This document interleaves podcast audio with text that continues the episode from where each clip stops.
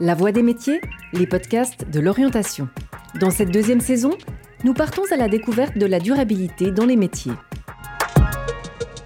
Enjeu majeur de l'économie verte et du développement durable, l'eau et sa préservation est au centre des activités du ou de la responsable de stations d'épuration.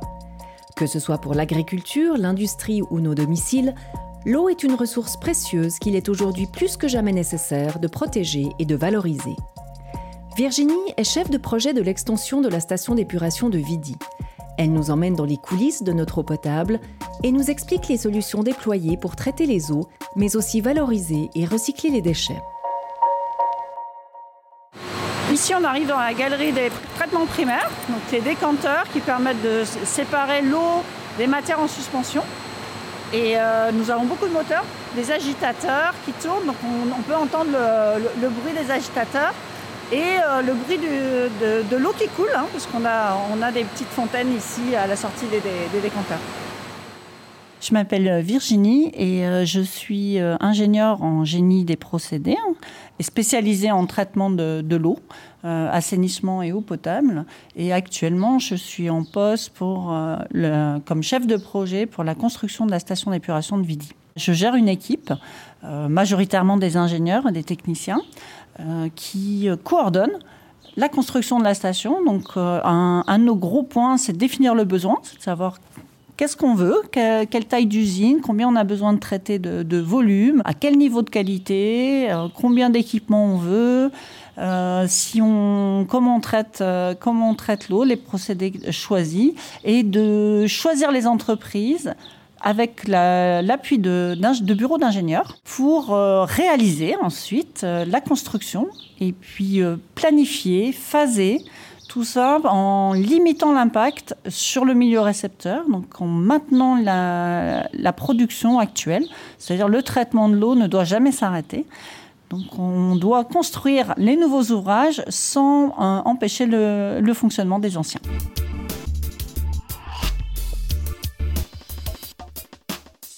J'ai toujours été attirée par l'environnement. C'est un peu un, c'est un peu un lien familial, hein, parce que mon, mon, papa était déjà dans le, pas dans le traitement de l'eau, mais dans le, dans le contrôle des rivières et la, la qualité des rivières. Donc je suis un peu née euh, à faire des prélèvements dans les rivières avec des bottes. Et puis, euh, mes, mes, études m'ont conduit au génie chimique. J'avais euh, dans l'idée euh, très jeune de, me dire je vais travailler chez les gros industriels chimiques pour enlever le maximum de pollution. Puis je me suis aperçue que les industries chimiques donnaient le pouvoir d'aller dans les métiers de l'environnement seulement au bout de 10 ou 20 ans. Donc à la sortie de l'école, je me suis vite réorientée en me disant bon, je me fais une, spécialisation en traitement des eaux, comme ça je vais aller travailler directement là où ça m'intéresse. Ici, on se trouve dans l'escalier de l'accès au traitement primaire. Donc la première étape de, de traitement sérieux de l'eau. Et euh, on est en pleine distribution devant le, local de commande. La raison d'être de, l'équipement qu'on construit, hein, de l'usine qu'on construit, c'est de protéger l'environnement.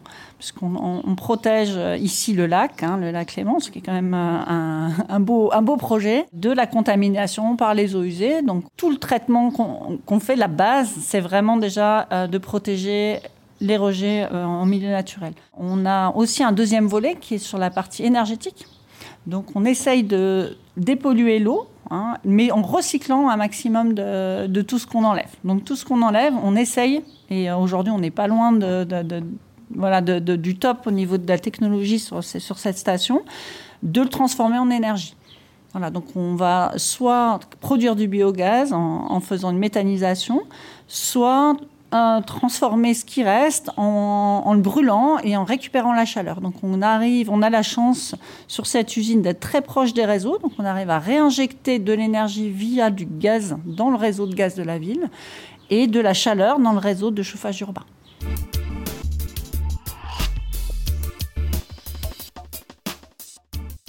On n'a pas de journée type, mais la priorité est toujours au chantier. Donc, euh, en général, les, matins ou l'arrivée au bureau euh, commence par euh, traiter les problématiques du chantier, les problématiques de la veille, si on n'a pas réussi à les, gérer, et ne jamais bloquer le chantier. Le quotidien, c'est d'abord assurer la logistique, la sécurité des équipes. Ensuite, on a un rôle de planification et de conception. Donc on, ça, ça se passe plutôt en réunion. Hein. donc on, va voir, on, on, discute beaucoup avec les différentes entreprises, les différents corps de métier. Et puis on a toute une partie plus définition des besoins, donc se projeter et se dire ok, on va, on, va, on, va être un peu plus stratégique. Donc comment on euh, comment on anticipe, comment on prévoit, on imagine tel risque, et puis comment on va l'anticiper. Donc typiquement, si on a un, métier qui est en retard, et eh bien on va, si je prends un exemple, si on, ben, estime qu'il y a un risque que l'électricien n'arrive pas euh, à énergiser une zone en temps et en heure, que ça pourrait bloquer un autre corps de métier, on peut envisager de mettre un groupe temporaire, un groupe électrogène.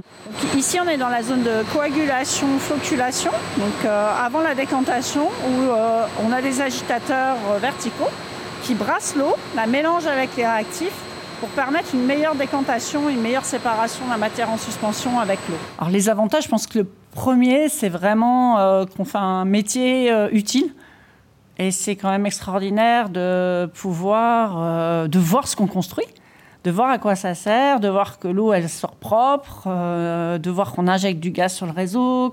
Voilà, on fait quelque chose qui se voit. Et alors pas tout le monde n'est pas au courant, mais nous on le voit bien et euh, on voit tous les jours euh, la construction qui avance, on voit, on voit les mètres cubes qui se traitent. Donc ça, c'est vraiment une grande satisfaction. On a un métier qui est, valorisant. On a aussi un métier qui évolue aujourd'hui. Hein. donc on a vraiment des évolutions. On est en plein, en plein dans l'innovation, hein, parce que tous les dix ans, la réglementation change, en gros. Hein. et puis, euh, il faut qu'on s'adapte. Donc on sait déjà, euh, on laisse de la place sur le, sur, sur le bâti, parce qu'on sait qu'on aura probablement... Euh, on ne sait pas exactement ce qu'on va traiter encore, mais on sait qu'on aura autre chose à traiter bientôt.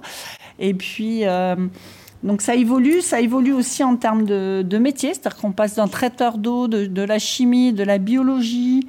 On est devenu euh, producteur de gaz et d'énergie maintenant. Et on a tous les panneaux solaires, on a, aussi une intégration des, euh, des pompes à chaleur. Donc on a vraiment de la récupération d'énergie partout où on peut donc il y a vraiment un changement d'époque. Et puis on a aussi de la, chimie fine maintenant, puisqu'on commence à traiter. Euh, le nouveau défi, c'est de traiter tout ce qui est micropolluant. Alors les inconvénients, bah, comme tous les métiers passion, hein, c'est que c'est prenant. Donc il faut savoir euh, se préserver aussi et gérer la, gérer la fatigue.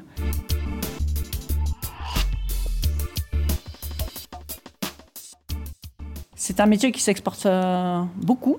Les pays européens sont, leaders dans, beaucoup de domaines de l'environnement grâce à des réglementations euh, exigeantes. Donc euh, là, je parle de l'Europe euh, géographique, on va dire, la Suisse en faisant évidemment partie, et, notamment sur les micropolluants, la, Suisse est, leader mondial. On est sur l'implantation de la pompe de vidange du, bassin d'eau pluviale. Et donc, on était en train de regarder les, positions des, organes euh, vannes, vannes, débitmètres euh, autour de la pompe et comment on allait les démonter. D'accord, donc toute la partie accessibilité, ergonomie, donc ça vous voyez avec l'exploitant hein, pour euh, vérifier que ça ne lui pose pas de problème dans le, dans le long terme. Alors le changement euh, vis-à-vis de la durabilité dans, nos métiers, il est quotidien et il est euh, partout. Alors évidemment, dans nos pratiques euh, de base, de traitement, la construction, on voit les technologies évoluer.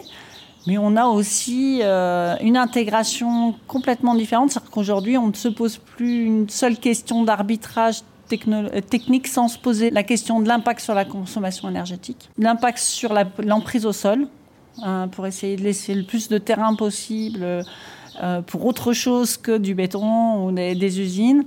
Il y a des végétalisations des toitures systématiquement. On se pose la question de la biodiversité. C'est vraiment euh, aujourd'hui partout présent, même dans l'entretien, débroussaillage du chantier.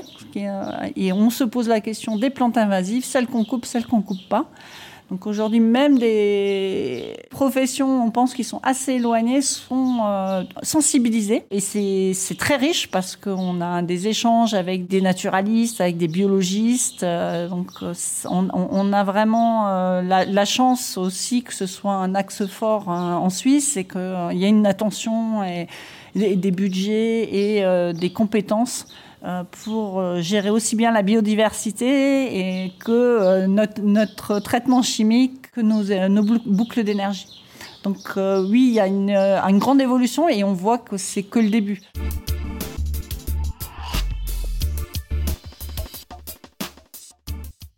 Je pense qu'aujourd'hui, c'est encore cloisonné, c'est-à-dire qu'on a une logique énergétique, une logique euh, biodiversité, une logique euh, rejet atmosphérique, une, logique euh, traitement de l'eau.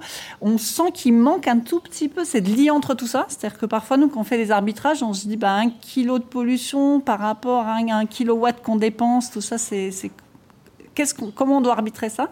Je pense que le futur, ça va être une vision holistique, c'est-à-dire qu'on saura se dire, bah, ça vaut le coup de dépenser un kilowatt ici pour gagner un kilo de, rejet atmosphérique. Je pense qu'il y a tout à découvrir encore et à mettre en place.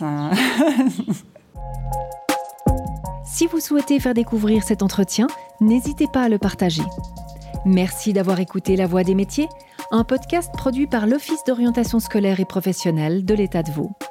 Vous pouvez retrouver tous les épisodes sur le site zoom-vd.ch et sur les différentes plateformes de streaming.